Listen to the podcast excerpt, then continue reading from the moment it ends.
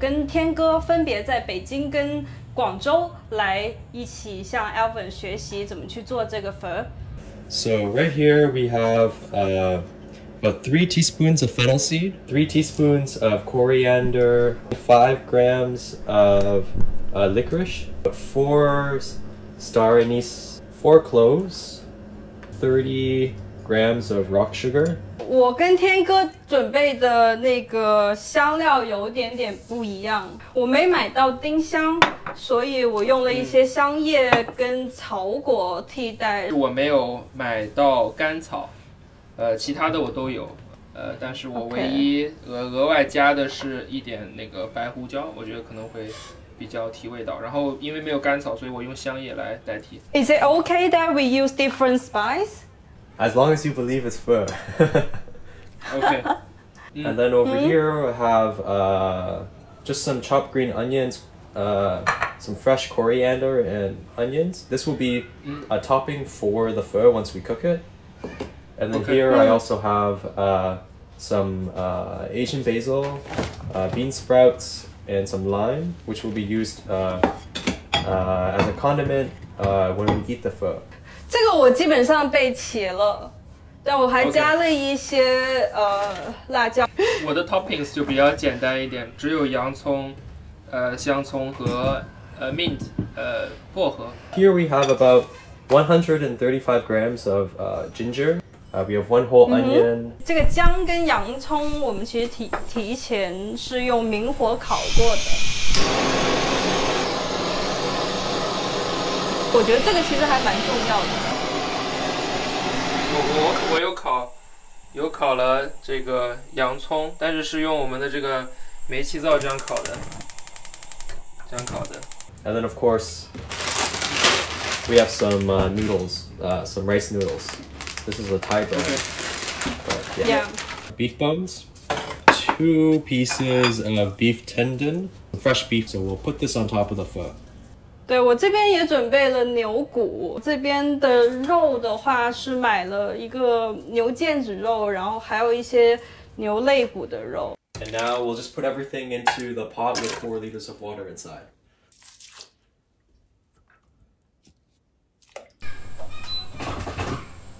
Okay, so I'm just setting my pressure cooker, and then uh, then we just come back to this in two hours. 那我们现在换个地方聊聊天。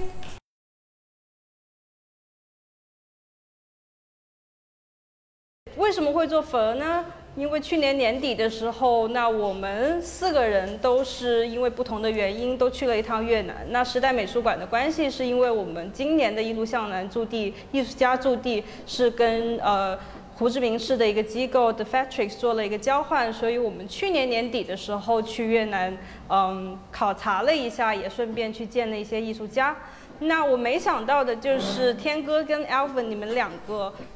呃，你们两个结伴而行，然后也去了一趟，基本上是跟我们一个接近的路径吧。但是呃，从越南回来之后，我们之间也有了一些嗯沟通，是关于越南越南的这趟旅程。然后其实有很多呃发现是可以值得我们继续去讨论的。天哥，你在七九八艺术的公号上发了一个连载的游记，以及嗯，对，然后，然后我觉得我们今天可以顺着这个游记，也顺着我们能平时看到的一些东西，来稍微聊一下我们嗯最近了解到的，或者说是看到的越南。嗯，有意思的地方是，其实后来我们在沟通的过程中发现，我们三个人都在各自的家里面，都在疫情的隔离期间都做了一次越南米粉。可能这道菜对于 Alvin 来说是不太一样的。我们俩可能还是是有点猎奇的这个因素在，就觉得 OK，我们想回顾一下我们当时在越南吃到的一些好的东西。那我们隔离在家，哪都去不了，也不能出去吃饭，那只能自己做。嗯，为什么 Alvin 跟越南其实是有这种很嗯有一种特殊的关系在？我觉得跟他家族的一个历史也有关系。在你的文章其实也有有提到说，Alvin 当时去越南也是为了去完成呃他的一件新创作的一个艺术呃影像作品。所以我我觉得可以先让 Alvin 来说一下他的这件作品以及嗯他妈妈的这个 recipe。So the fur that we're making today is uh, like we usually just say fur, and uh, what we mean is uh, uh, pho ball, which means like uh, beef noodle. And then there's other types of pho like uh, like pho ga, which is uh, chicken noodle. So it, it sounds a lot like uh, how you would say it in Cantonese, uh, like uh, gai fan becomes pho ga. But also for me, like pho is not that uh, uncommon of a food. Also because my family came to Canada uh, from Vietnam. Uh,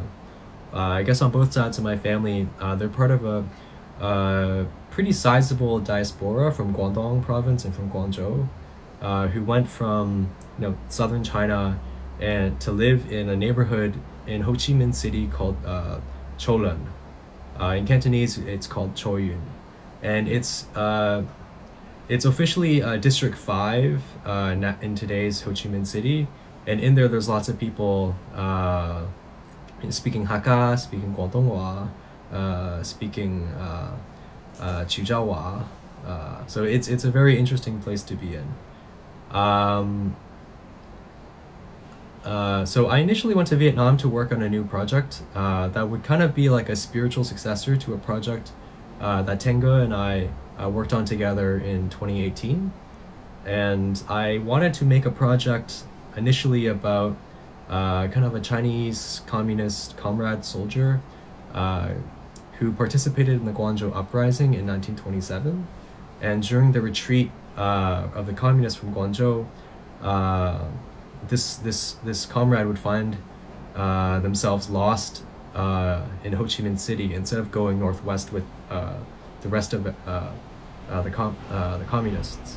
Uh, and this was an idea that I thought of while I was in Canada before I went to Guangzhou and before I went to Ho Chi Minh City. But then by the time I went to Ho Chi Minh City to film, I realized that maybe the history of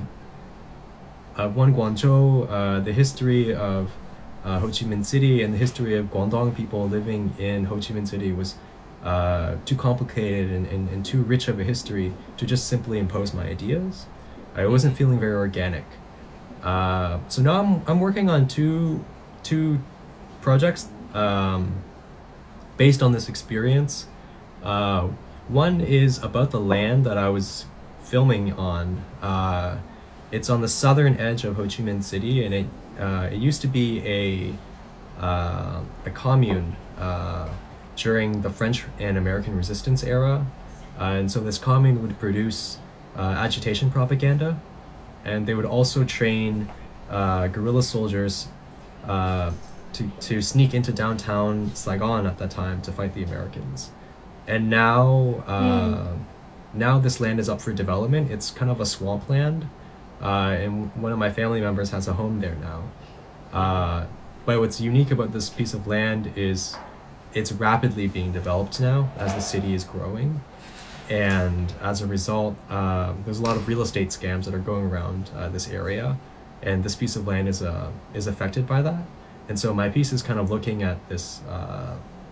this kind of real estate scam, this phenomena, and also how this land keeps flooding every year now. Uh, as the as the monsoon season uh, gets more and more intense, and as uh, the rivers start rising uh, from uh, climate change effects. And uh, the second project that I'm working on uh, is an installation for an exhibition in 2021. Uh, it's uh, the whole idea is based on a story that my mother told me uh, about how uh, kind of the Cantonese community in in in Cholan, uh, so that's the neighborhood, uh, would work together to protect the young men in the neighborhood from getting conscripted by uh, kind of military off by military officers uh, from the southern regime in Vietnam to go fight the war. Uh, so like this like Cantonese community, they would have uh, watchers uh, people looking out for these military cops, and uh, like and these would typically be like aunties, like IE, and they would have like a, a little uh, kind of a password system. So when the, Can- the Cantonese community, the Cantonese community asked, uh, like like these aunties, like like so like they'd ask like, what did you eat today? And if they said something like uh, like today I ate pork, that means like the the military officers are coming, so you need to hide the young men. And so typically the young men would hide in uh, little holes that they dug into the floor of each house. Uh, so making a project uh, talking about that because, yeah, it's it's a very underexplored history, especially the history of conscription of people in the South. Because usually, this whole discussion of South and militarization is only about Americans. 刚刚 Alvin 有讲到，就是他可能到越南之后发现了， 嗯，他企图他尝试去做一个关于嗯越南革命的一个呃，包括越南难民相关的一些题材的一个作品，然后他发现里面的历史太复杂，然后也太难通过一件作品去完全的展开。但是我觉得这个其实我们今天可以稍微聊一下，为什么会是有这么复杂的一个情况。然后天哥，你去年在北京策划了一个展览，叫《海面之下是火山》。去年你当时也邀请了，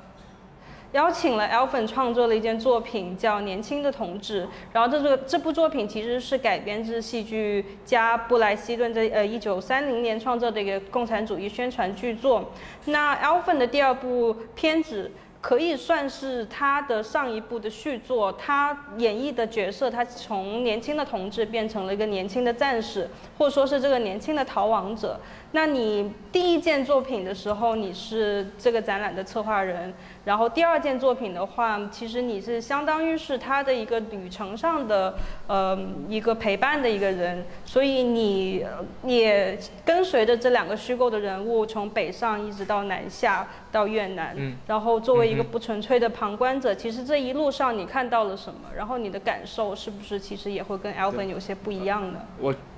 呃，确实，T.Y. 像你所说，我我我是一个呃非常不纯粹的旁观者，因为我有一些呃自我的视角、自我的兴趣，呃，然后呃在真正面对一个地区的时候，以及稍微研习它一点历史的时候，会确实发现它好像有很多呃超越我理解范围呃之外的一些存在的事情。对我来说更是这样，因为可能越南对我本来是一个我我会知道它，我会知道它是一个社会主义的国家，我会知道它跟中国有比较复杂的历史，可是它不是我版图之内的一个理解。可能就像很多人一样，我的这个注意力也是在发达国家、欧洲啊。再说我自己又是一个北方人，我是中原地带生长起来，可能聚焦的视野是北方。那很多向南方，包括因为我时代美术馆，我知道我做一路向南的项目，然后我就会觉得哦，直到有人提出来，我才意识到这些东西是我我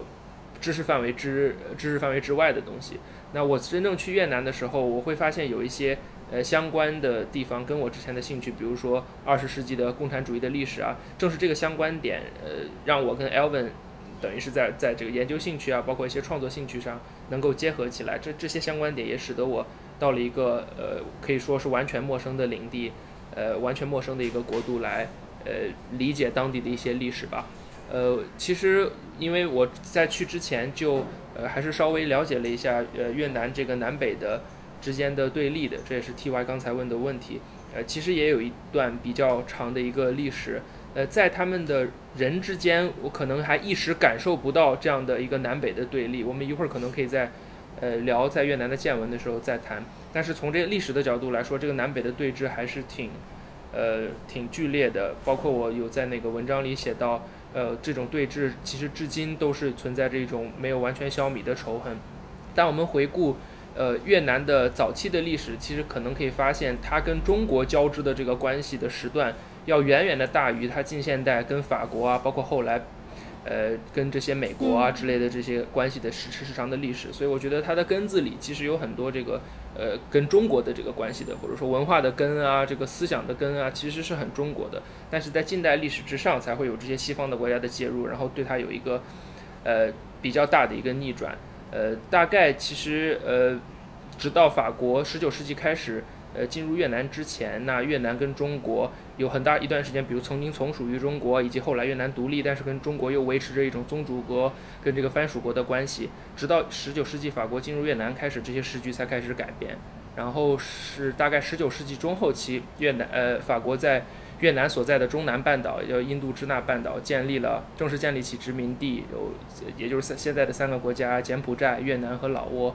然后当时塞冈就是法国命名的这个呃，就是在法法法国这个，因为现在叫胡志明市了，在法国时法国殖民地时期叫西贡塞冈，它当时是整个这个印度支那的一个联邦的总署，所以说其实可能塞冈更加是一个殖民文化影响比较巨大的一个城市。我不知道我的这样类比可准不准确，但是可能就会比如中国南方，比如经历过殖民的，或者说跟对外开放的一些。呃，国家无论是广州也好，上海也好，这种这种包容度啊，包括西方的影响，可能会大过一些呃中国的这中国中原地带的一些地区，甚至包括北京在内。对，然后在法国殖民之后，呃，到了可能二战，呃，法国在战争中消耗很多，又一度被德国占领，所以他在海外的殖民地维持的也比较呃比较紧张，呃，以至于二战之后，他其实一度失去了。呃，对这个呃呃越南的这个呃呃殖民权或者说实际的控制权，呃，不过他一直想要呃呃继呃继续把这个越南控制在自己的范围之内吧。不过也因为随着二战啊，包括这些呃地区的这些独立运动的一个兴起，现在的越南的这个精神的呃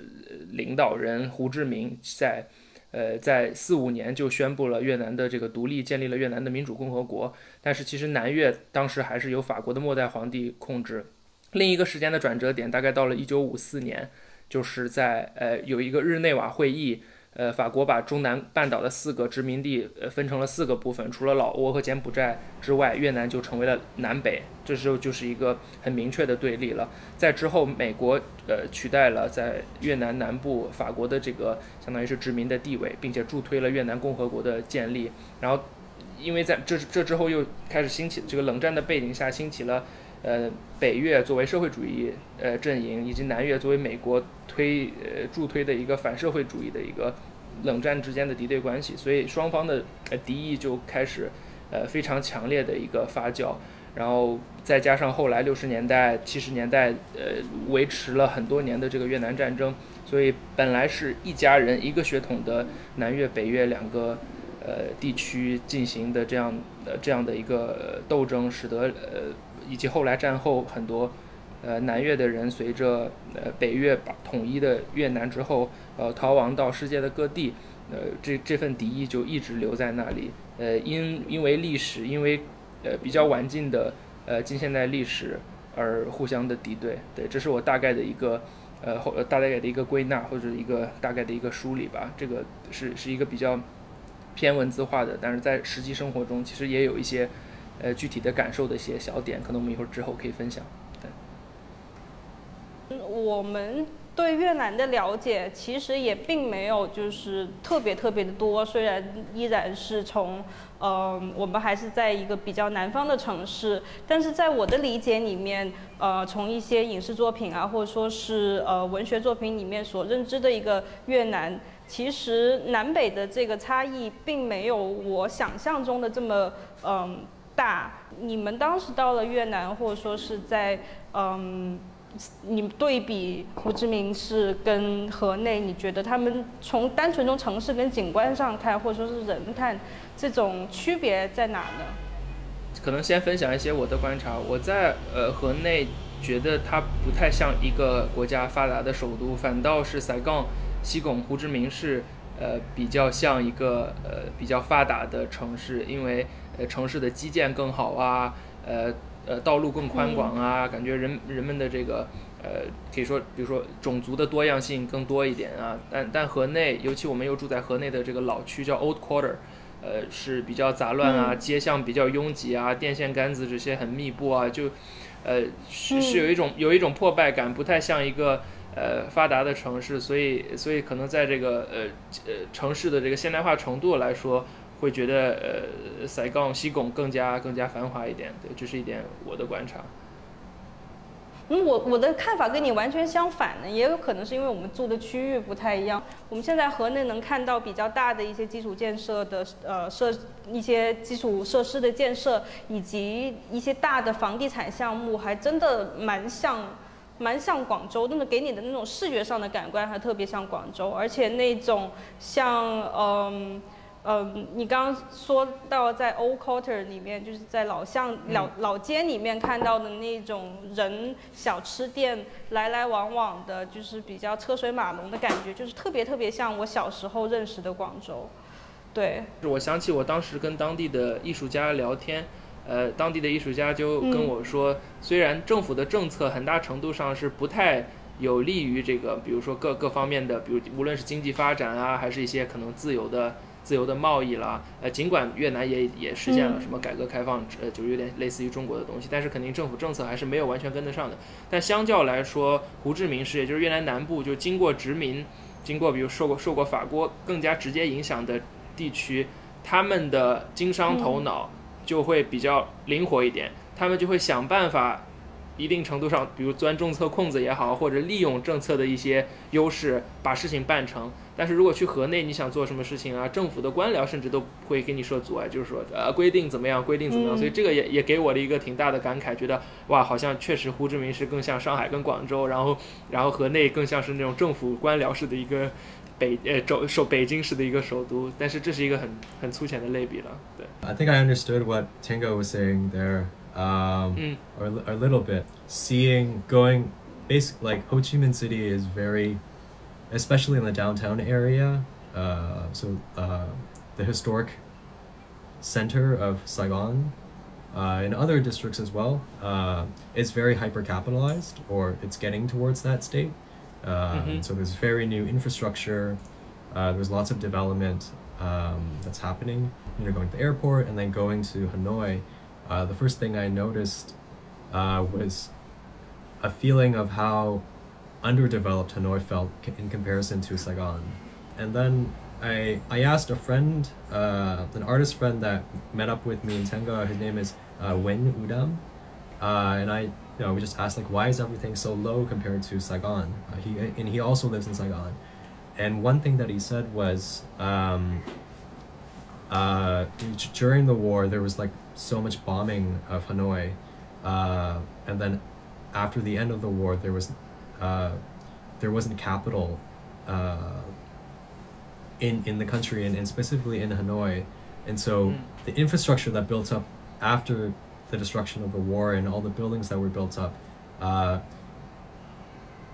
were developed uh, th- through the means and through the uh, available capital uh, that mm-hmm. circulated through Hanoi and so as a result, there wasn't like a big uh, a building boom. The, the buildings are very modest in that in that sense. Compared to Saigon, which was able to keep its uh, political economy functioning the same uh, a couple of years after the reunification of the country, and still to this day, because of that, uh, Saigon is kind of the epicenter for capital flow in Vietnam and concentration, and so it's it's it's like a world difference when you're in Saigon, and uh, and then also talking about airport experiences. Um, once you leave the airport in Saigon, you're actually immediately inside the city. It's a very striking experience because mm. uh, typically mm. airports are far away from the city center. You drive hmm. out and then you, it's very dense already.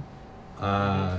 mm. And it's, it's a very interesting history because that airport was built uh, in the in the French colonial period, um, and then it was used by the Americans as as a base, uh,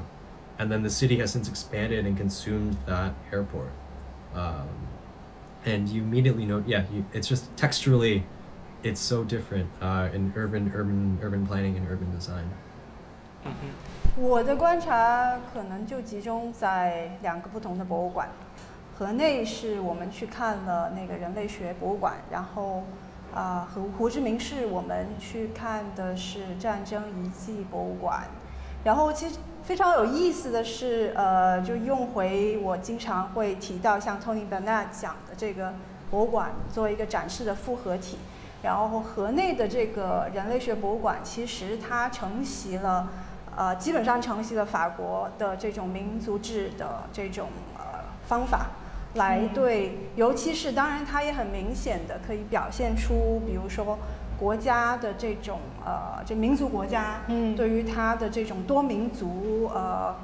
这种呃区分，以及这种所谓呃民族团结的这种呃形象，然后包括像呃人类学博物馆，其实它的观众。很明显的看得到，主要的是越南本地人民，就包括年轻的学生还有一些可能是呃中学或者大学的一些学生。那在胡志明市的这个战争遗址遗址博物馆，很明显它的主要观众，它整个 set up，它整个博物馆的这些展品啊，呃，包括它用到列侬的这首歌啊，都是针对西方的观众，尤其是美国观众的。是的，所以里面基本上都是白人，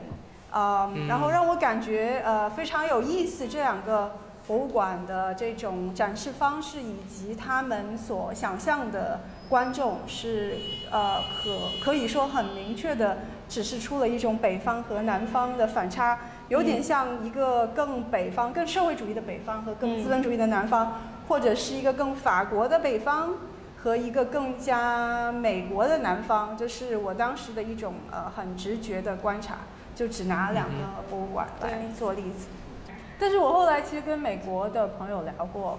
就是他们就是对这个战争遗址博物馆的一些观点，他们其实倒是觉得，呃是必要的，就是嗯对于美国人来说，他们需要从，但但我的问题是说，战争遗址博物馆并没有从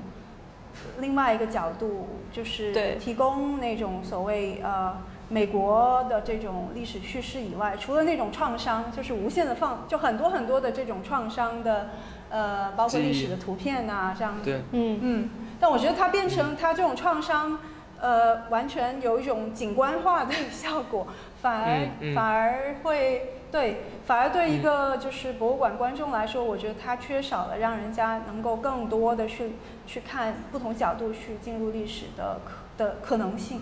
嗯，对。因为你没有办法直视，就是那些那些创伤，大部分时候它变成一种很直白的暴力在在你的嗯面前。对它其实跟我们后面会谈到的，就是电影，呃，就包括《战争启示录》啊，都有这样的一个问题。呃，就是 Nikita 刚才举的这两个例子，可能他们美术馆的这个呃性质是不太一样的。呃，因为就我了解到那个呃，就当地的艺术家告诉我，河内的这个人人类学的博物馆是由一个法国的学者开放，呃，就是开办的，所以它是一个嗯私人性质的，非常非常明显，对，是哈。然后他是一个，就是他一看就是专业的，相对来说是比较比怎么说客观，如果没没有更好的词的话，是一个客观的对于越南本地人的描述，所以他们都推荐我们去说这个是很很真实的、很切实的，嗯你们作为外人应该去了解，但也难免一个是时间问题。呃，一一个是那个地方其实也蛮偏远的，我们就没有嗯顺路去。但我们但我觉得另一点也确实很正确的，就是我们作为一定程度的外来者，其实是对越南的这个创伤更感兴趣的。呃，这个也是自我嗯揭露一下，所以我们真的会去在越南胡志明都有去这种战争纪念馆，但看的结果也是确实是觉得他们的这个叙述是非常有问题的，但这些也比较能理解，因为他们是政府主导的这个叙事，所以在这个叙事中，美国被描述为一个很大的敌人。我们去越南的时候，其实我全程就在看《同行者》这本小说。一般当我去尝试做一个地区或者国家的研究的时候，除了看理论还有历史，我就挺喜欢去找一些呃虚构的，包括文学也好或者电影来做一种参考。所以你如果去旅行的时候，我也会喜欢找找一本相关的小说来看。然后像《同行者》这种就非常的容易进入视野。我大概有看过这本小说的一个大概简介梗概吧，但是故事其实是讲一个嗯越共的双面间谍，然后他被派到了南南越的政权里面去嗯服务。就是美军，然后美呃越战结束之后，他是跟着美军一起去逃到了、呃美国，继续从事这个间谍活动。然后他可能在整个过程中是一直无时无刻的受到这种跨身份、跨文化、跨意识形态的这种煎熬跟困扰。然后后来他又回到了南越，就被关进了一个改造营里面去，嗯 被强制去要求去写一个回忆录，或者说是一个。他也受到了很多的虐待。 So I am about one third through uh, the sympathizer, uh, and uh, I guess just first of all, like aesthetically, um, it's not a book. I don't really like the book. Uh, it's just uh, the kind of the action genre or is uh, not really my kind of book. Um, and to me, it's a little bit too violent. Uh, uh, but uh, I think there's a reason why I am detracted from the violence in this particular book. Um,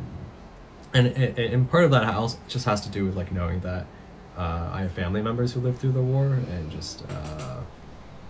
I think the proximity to, to those descriptions of violence is uh, difficult for me to consume. Um, and but yeah, uh, in terms of this book, uh, it's it's definitely written for an American audience, or at least an audience living in the Western world. Um, and it's it's by a Vietnamese American who teaches at I think UC Berkeley, uh, or one one of the universities in uh, California. Um, Yeah. and, and okay and and so there's a precedence for, for this kind of book and this kind of writing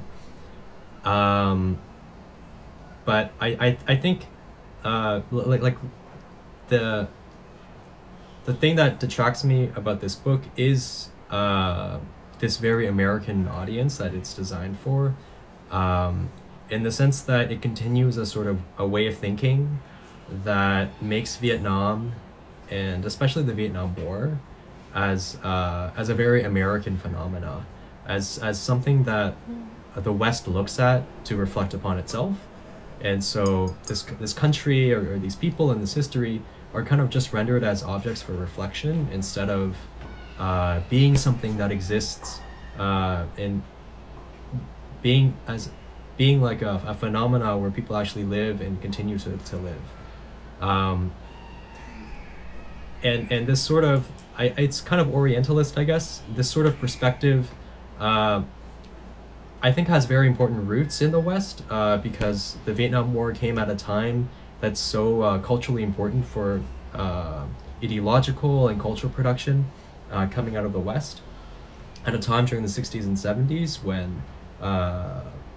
you know there there was mass civil rights movements uh, mass protests kind of a, the birth of like a feminist movement, a black liberation movement, an anti-imperialist movement, and a sort of a, a desire to have a global solidarity, and all of this kind of galvanized uh, behind an anti-war movement against the Vietnam War, and so it's very important that that this immortalization of Vietnam based on the war exists, um, but it's it, it's a very old story now um, and it's uh, it shows almost like a like a blind spot of, of what would happen when uh, kind of these monumental upheavals uh, predominantly uh, crystallize uh, the perspective of mostly white leftists in the West. Um, and so uh, I think there needs to be more more more culture that uh, in terms of the memory of the Vietnam War and also of a contemporary Vietnam, uh, that that that depicts more of, of, of who was left behind. Uh, and the sympathizer does does kind of play with this uh, for, for at least the the third of the book that I read. Uh, there's a scene. This is gonna spoil things a little, um, but there's a scene where the main character ends up in Los Angeles uh, after the the end of the war, and the character kind of uh, self reflects about how he is being like uh, orientalized by this university that he works at now, uh, and and so there is kind of a knowledge or a self reflexivity as to the situation. Um, but uh, yeah, I yeah, uh, so I did enjoy that, um, and it is I think it's very important that. That it was set in Los Angeles, or at least that kind of Southern California region was very uh, a very uh, important geographic location for the book, uh, because uh, that area of, of Los Angeles uh, is now called Little Saigon. So Uh, it's the largest population of overseas Vietnamese people uh, in the world. Uh, and within that kind of context, um, the south, the southern regime is very much alive. Uh, like peop Vietnamese communities still fly the, the southern Vietnamese flag. Um, and so it's like a very immortalized moment in American history, uh, and also these the history of uh, overseas Vietnamese people. Um, I think I would have en- like really enjoyed the book uh, if I had not been to Vietnam and if I had not just had conversations with uh, kind of Vietnamese colleagues and friends and also the family members that I have living there. Um,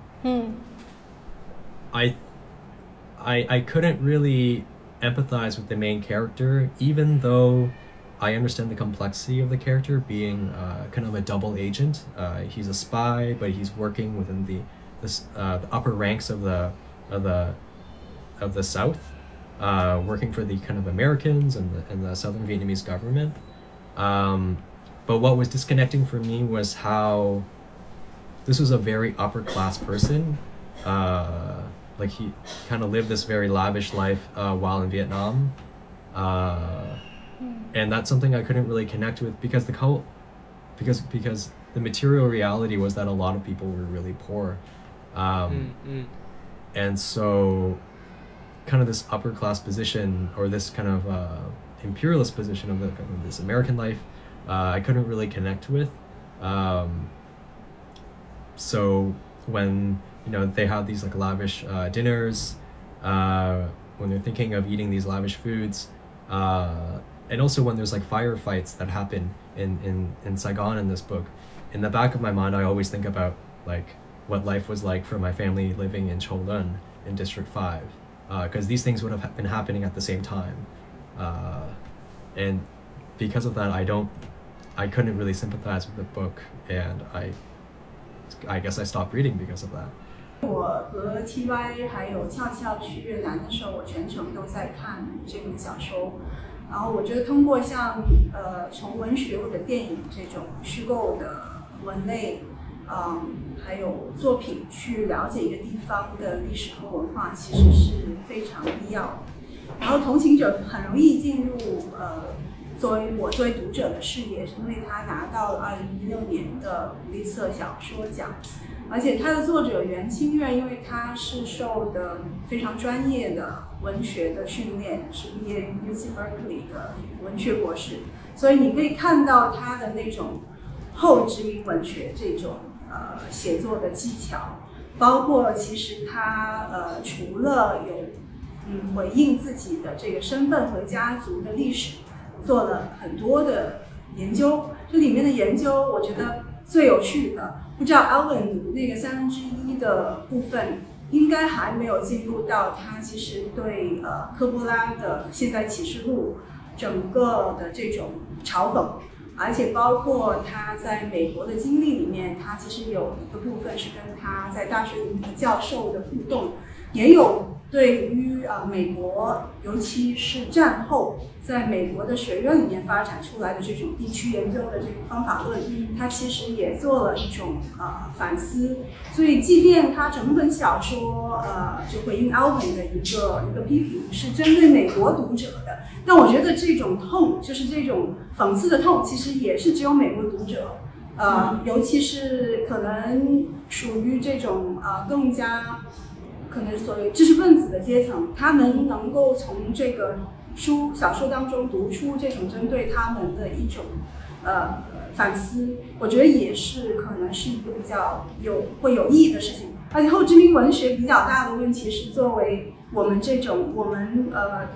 其实除了英语呃的文学，我们可以直接去读原文以外，那其他的如果是有越南的本土的作家，任何一个非英语的国家的作者。写作的这些小说，我们其实都没有办法去读它的原文，嗯那只能去通过它的译本，或者像袁清月这种直接用英文写作的作者，他会很快的被翻译出来。嗯嗯，而且那这个是呃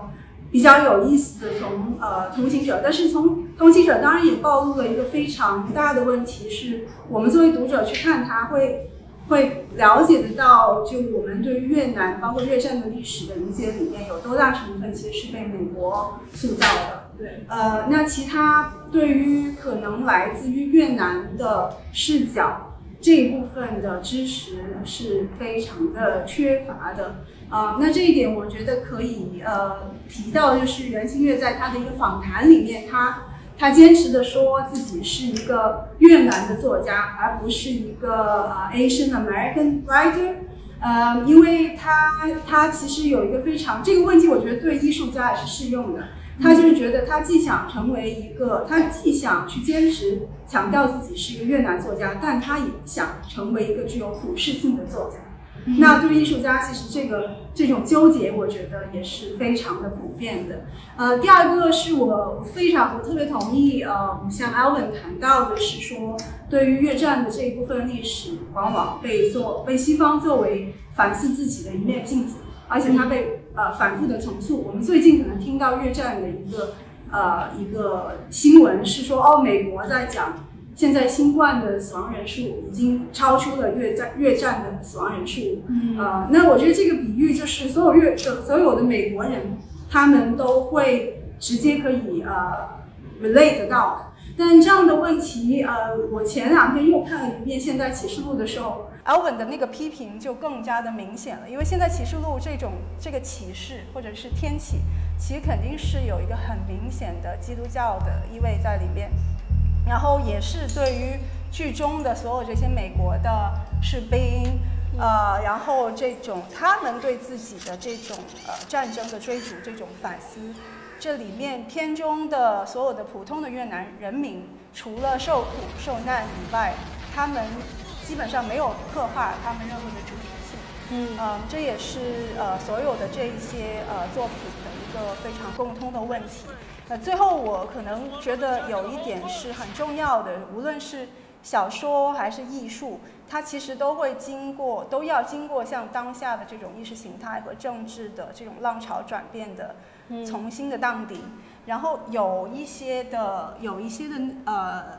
有一些作品可能得以留存下来，但是也有一些作品，它可能就会。变成某一种呃，或者我们说同谋，或者被收编。然后西方，我觉得很多的呃批评，甚至是分析，其实他对他们对于一些特定的话题，比如创伤、战争的创伤，嗯，或者是社会的这种表征主义、冷战的叙事，还有这种对于共产主义政权和政后的这种聚焦和喋喋不休，它才其实很也也容易成为一种隐患。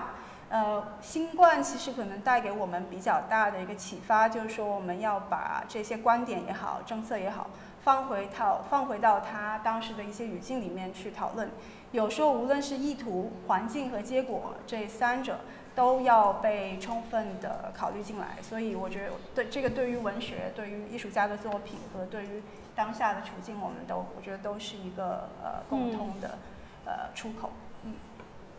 哦，我觉得我可以补充的是，Alvin 谈到说他没有办法去共情跟这个主角。嗯。其实共情有时候是廉价的。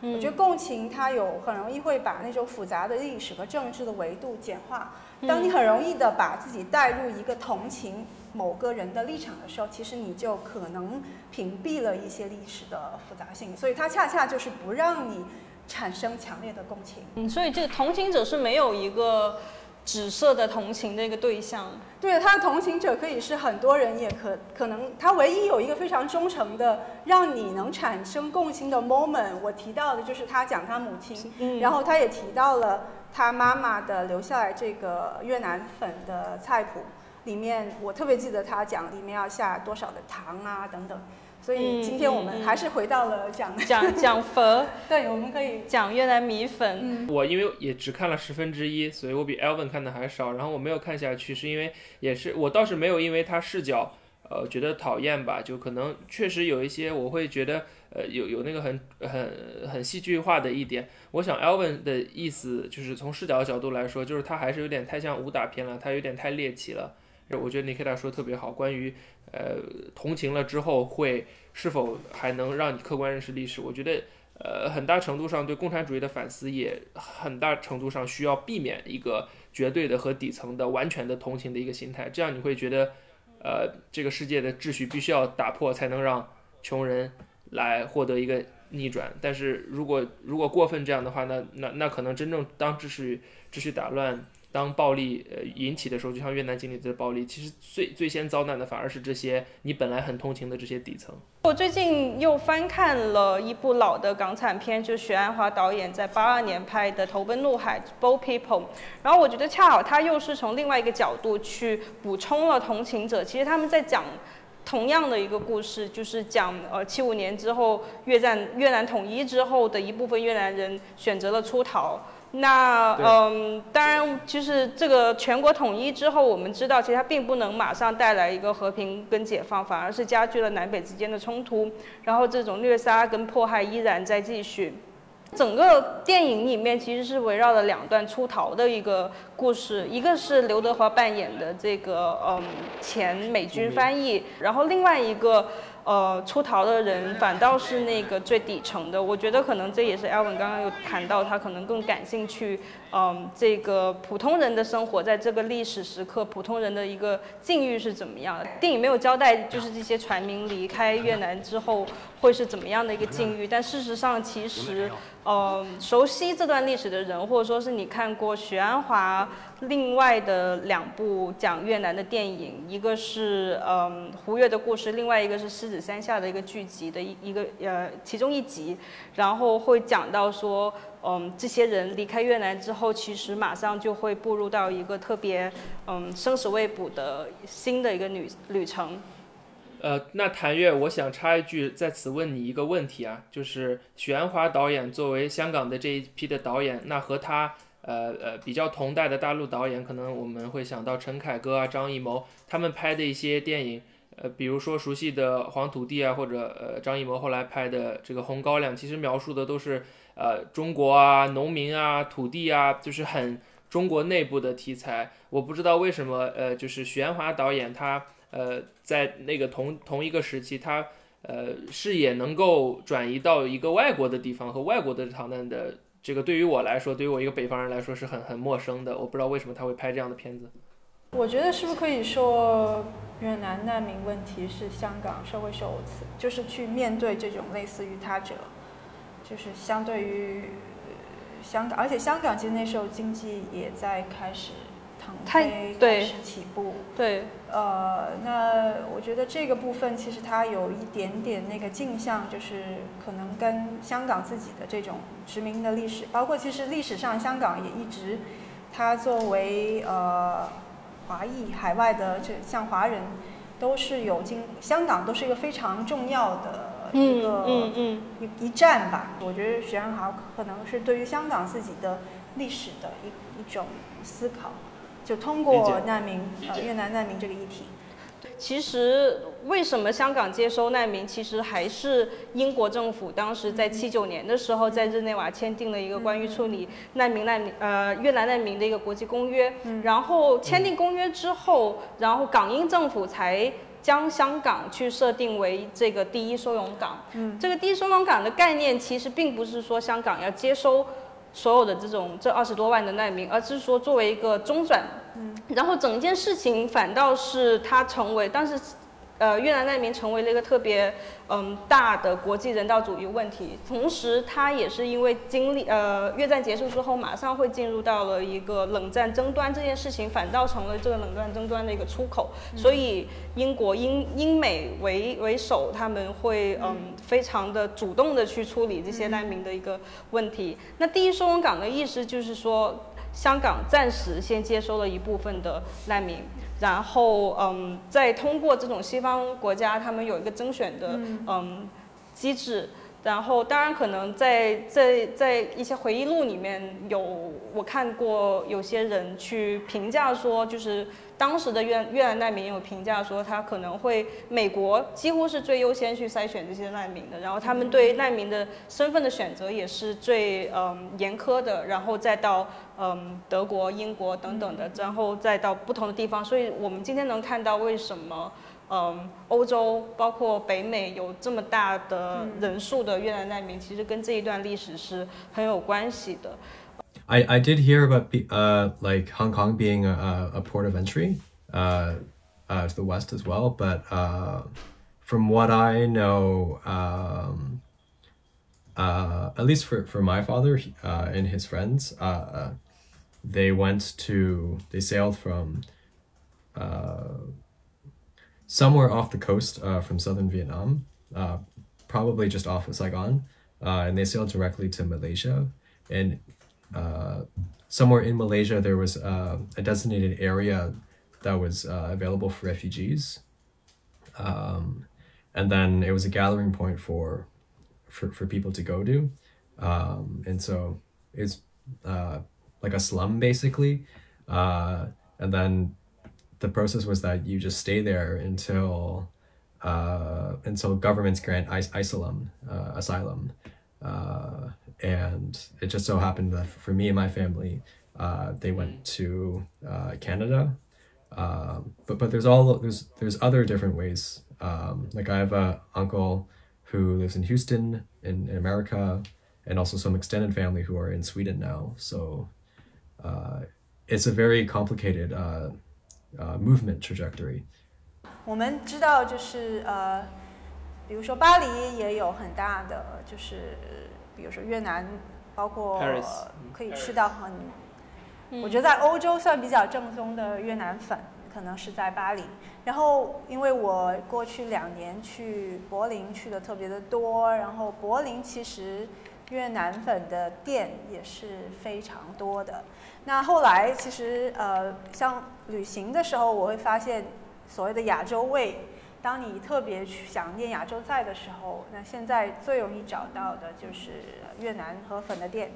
然后在柏林，柏林，但是在吃了好几次越南河粉之后，我才因为呃有一个所双年展的一个邀约，然后我去专门做了一点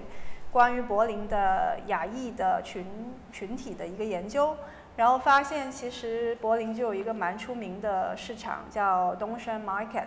嗯，然后这个 Market 就是在东德，嗯，在 l i s h t e n b e r g 啊、可能就离现在的米特区大概二十分钟的地铁。呃，这东山 Market，呃，其实的形成，它历史上就是因为一九七五年到一九八六年期间，大概有三万八千的船民是到达了西德，嗯然后有六万左右的这种越南的难民，他是以一个劳动合同的方式被东德接收的。然后柏林墙倒塌以后呢，很自然的这些合同就失效了，然后这些难民的这种身份的合法性也就不存在了。那现在可能在德国留下来就剩下来的这些越南裔的，就是居住的人，可能还剩下两万人左右。东轩 Market 我觉得有意思的是，我当时做网上先做的调查，然后也去了实地看。网上做调查的时候，很多提东轩 Market 的都是一些旅游、旅游和嗯观光的网站，类似于 Time Out 这样。他们一有一些网站就叫这个东轩 Market 是小西贡，有一些就叫它小河内。所以这 就显得特别的分裂，但是它也是一个非常有意思的现象，有点像是一个冷战的幽灵。所以这个究究竟是西贡还是还是还是河内呢？河内然后呃，对，然后这种二元的对立，呃，我当时后来在柏林做的这个展览叫呃非非红非黄非女，其实里面也是蛮主要的针针对了这种二元主义，其实在冷战的叙事里面是非常的普遍的。然后对于这些留下的越南越南难民来说，无论是河内还是西贡，或者是说南越还是北越，包括原来的社会主义还是资本主义的意识形态来说，它都已经没有办法再为他们提供这种身份认同。啊、所以其实是一个这种我们当当下的对于身份的这样一种困惑，一方面是困惑，一方面是执着执着，可以从一个看。看到哪里可以找到越南粉的这种轨迹，以及这个背后的这种社区，它形成的历史当中，我觉得是可以了解到很多的。其实，嗯，当时越南危呃越南难民危机的时候，其实这些嗯难民营也企图去通过这种意识形态去划分不同的难民的群体。当然，他们都是从越南逃出来的人，但不不是全部都是南越，或者说是。嗯，他们就是曾经是隶属于嗯法国殖民政府的一些，就是嗯这种更加怎么说呢？就是他们就南越的。更呃不不是全部都是南越的人，也有一部分的北越的人。那有些可能他们甚至也是是共产主义者，他们但可能是有不同的原因选择出逃，那可能经济原因或者说是别的。然后这些难民营企图去划分他们，觉得如果你是受到越共迫害的，你才能有资格称之为难民。然后这也是成为说美国为什么要接收。接收的难民的其中一个很核心的一个标准。然后，如果你是选择别的原因出逃的，你可能会被定义为船民。这也是他们尝试去划分的一个，从身份上去界定他们到底是他们的意识形态上的区别。所以，其实也很容易会联想到，其实七五年之后，越南有很大的一次排华的一个呃行动，在东南亚各国基本上在呃对。现代主义运动和民族主义运动时期，保尤其是二战以后，这个几乎都有发生。对对，但我觉得越南其实还是有一个特别嗯核心的一个问题是，当时胡志明他可能统一越南之后，他呃强推这种希望他通过民族主义去达达到南北越的一个统一嘛，所以他。除了华人以外，其实他也收编了很多的这种越南裔的其他的一些民族或宗教的人。然后对于华人的政策就很直接，你你必须得放弃你的华人身份，你用呃越南的姓氏，或者说是你禁止使用或学习中文。然后可能更直接，对于这部分华人来说，更直接的导火索可能是在经济上的，因为大部分那个时候在越南的华人，其实他们都是主要是从事商业活动嘛，他们可能在政治上所。嗯，追求的一些立场啊，或者说是他们的诉求，其实并没有特别明显。所以，但是，嗯，胡志明他直接就是发，就是推行新的经济重建的时候，他旧的货币被废除，那私有的财产就强行国有化，所以很多这种华人开设的企业，马上就是面临了一个被没收的一个问题。所以，这个对于当时来说，是最直接导致了这部分华人，嗯。逃跑的一个一个呃因素。嗯，我想我可能在此也补充一些排华的原因吧，因为越南的排华有一些普适性的因素，比如说呃像其他国家，比如说印度尼西亚有这个冷战的背景啊，这很多国家都处于这样的一个历史氛围之内。但越南也有一些特殊性，尤其考虑到其实北越统一南越以后，越南成为了一个社会主义国家，理论上是属于社会主义阵营的，但实际上其实越南比较惨的是在。呃，它是一个小国嘛，所以它其实一直在大国博弈里面都很被动。呃，冷战的时候，它它有这个呃中西的这个呃不是中西这个社会主义跟资本主义阵营的一个选择。在统一了之后，在社会主义内部，它也有一个划划划靠边站啊或者划分的这个关系。当时越南选择了跟苏联站在一起，但当时苏联因为其实五十年代就开始跟中国交恶，然后当时中国跟苏联的关系也不好，中国反而支持越南的邻邦。柬埔寨，然后就是红色高棉嘛，所以越南因为跟苏联联合，在在统一之后，就七五年统一之后，因为跟苏联关系好，就等于是得罪了中国。那中国又担心苏联在自己的南部进一步扩张自己的势力，所以说中国对越南也进行的实际上的一个打压。实际上这种交恶的。关系直到七九年，由邓小平发起这个我们叫对越自卫反击战，但其实是一次主动的一个侵略的战术性的一个侵略的战争，那也就是一个社会主义内部阵营的一个一个角力。所以我在我读到的史料里，在越南统一七五呃七五七六年统一之后。呃，第一批外逃的当然是南越的这些人，因为他们知道社会主义来了，自己自己作为这个反革命，肯定要要被迫害了，所以自己逃了。但实际上，呃，大部分的这个越南这些所谓船民啊、难民离开越南，实际上是在七八七九年达到了一个高潮。但这个时候，其实主要原因是因为排华，包括提呃谭越刚才讲啊，对华人的这些什么可能财产的一些没收啊，让他们不得不选择离开越南。然后选择其他的地方，可能也直接导致了百分之八十的在香港滞留的或者在香港中转的这些难民是华裔。对。I heard like from firsthand uh, from some family members that um, it's it's like the the moment immediately after reunification. Uh, uh, like it, it's a moment that's also tied to like ethnicity and ethno nationalism, and so there was a kind of outright banning of uh, the usage or, or the, uh, the teaching of foreign languages, which which also included English or French or uh, Guangdonghua or Putonghua. So there's definitely like a uh,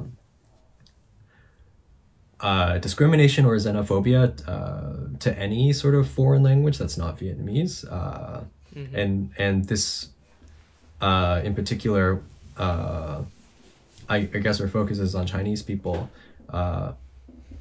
uh, also had its ramifications as well. Uh, also, like uh, people had to like change their last names or change their names uh, to more Vietnamese sounding names. Uh, so even today, like um, my family members have uh, Vietnamese spelling for their names, and even my last name uh, is actually a Vietnamese pinyin uh, for for Liang. Um, and in terms of this uh, kind of anti-Chinese uh, sentiment, uh, uh, Tenga and I saw this when we went to a museum in in Hanoi. It was the it was one of the military museums, but there was one particular exhibition uh, that wasn't actually related to the war, uh, uh, the American Vietnamese War. Um, and it was in, this was a really interesting room because you could see um, how the current government or the, the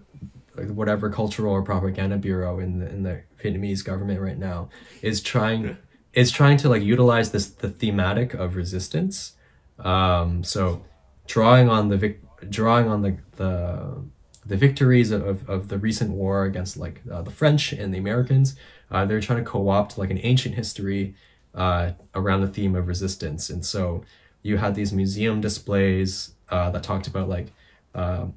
for thou- hundreds of years, thousands of years, um,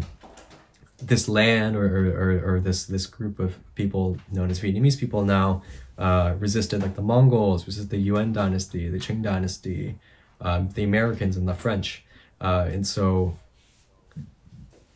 yeah, I, I found it really interesting that that this historical narrative is, is constructed on a, a negation to a foreign to a foreign country. 我有有有有一点还想继续讲一下，就是像《投奔怒海》里面有一个就是嗯比较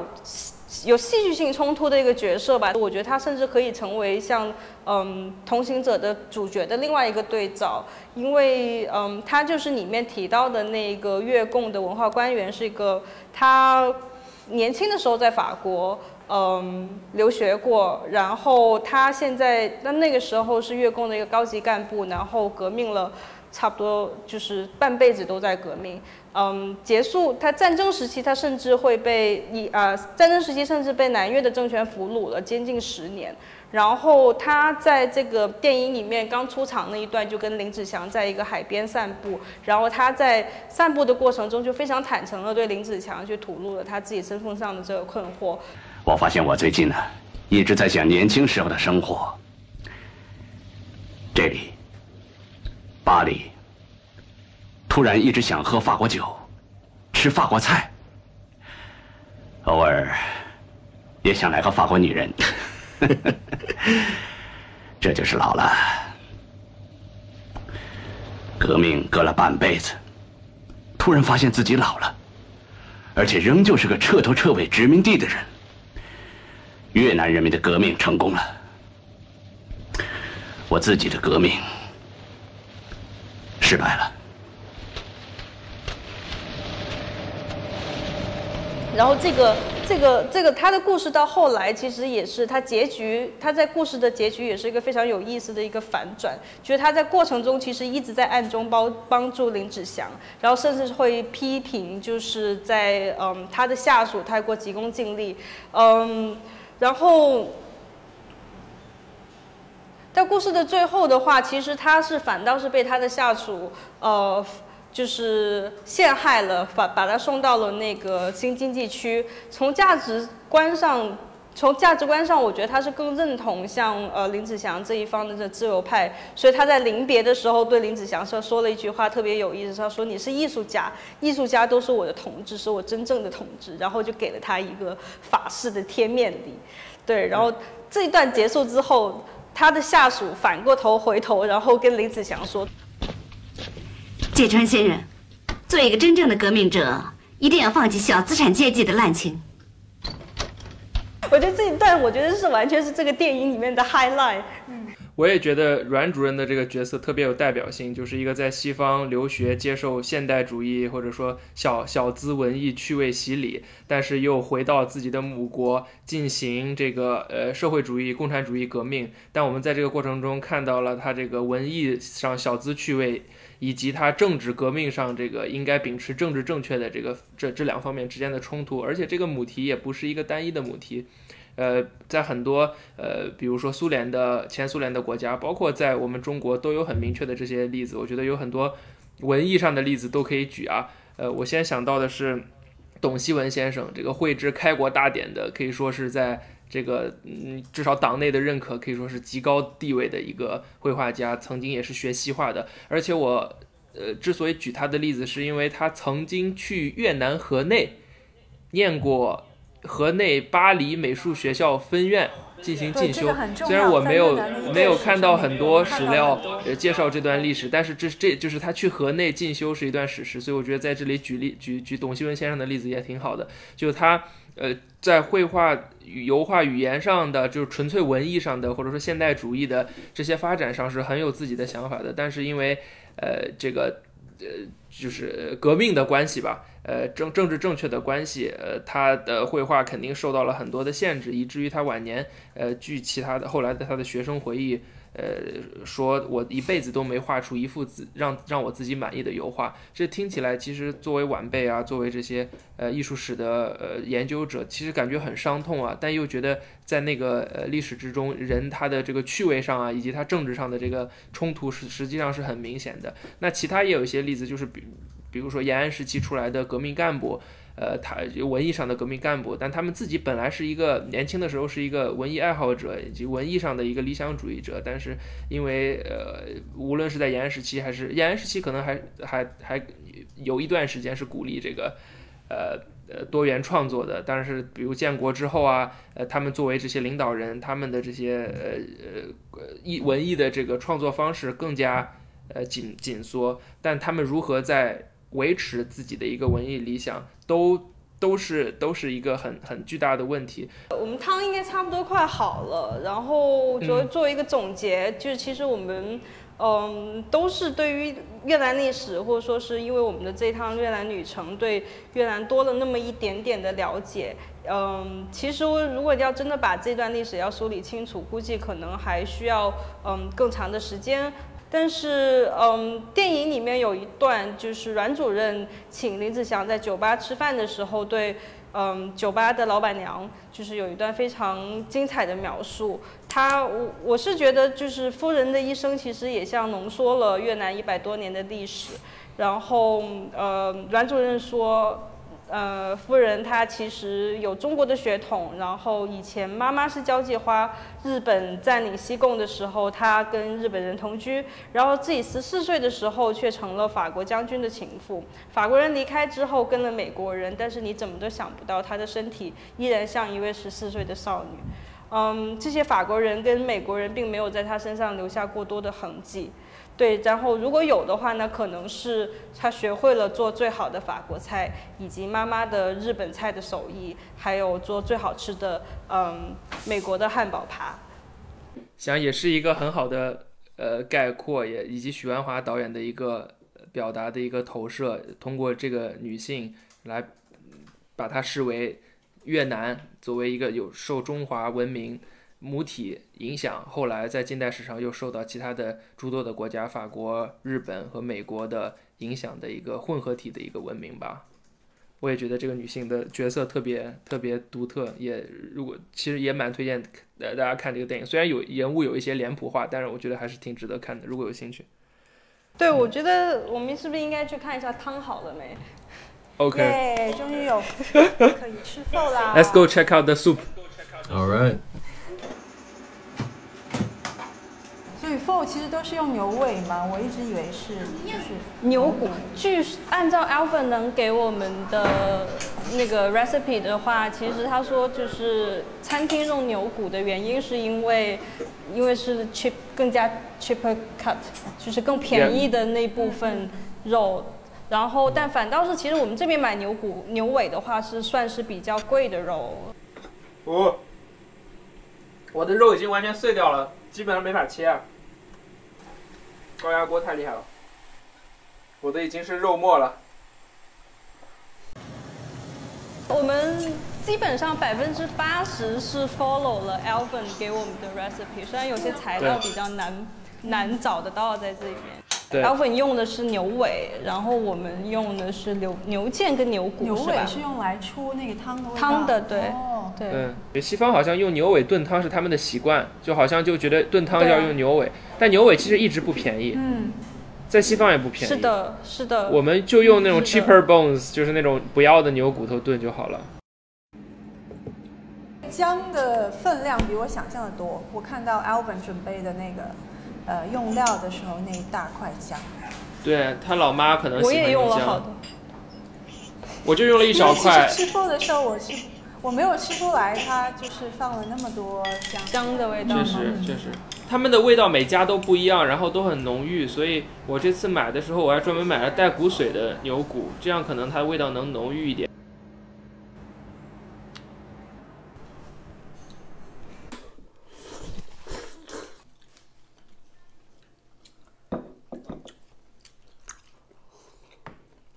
今天的这碗越南河粉，凝聚了高压锅的魅力，凝聚了食材的咸香。没有，我入戏太深了。这里有大骨，所以这里有很多的油脂，实际上是大骨的骨髓，肥而不腻。然后我们用了牛牛腱肉，但是牛腱已经被煮得很散。还有点睛之笔的牛百叶，这个下里巴人的吃法继承了重庆的传统。Well，其实在，在越南，在越南的米粉里有很多也有不同部位的牛肉了，就是在不同的版本里面。但是我们吃的这个牛肉河粉，主要的还是用牛骨跟牛肉为做，然后就是基本的越南河粉。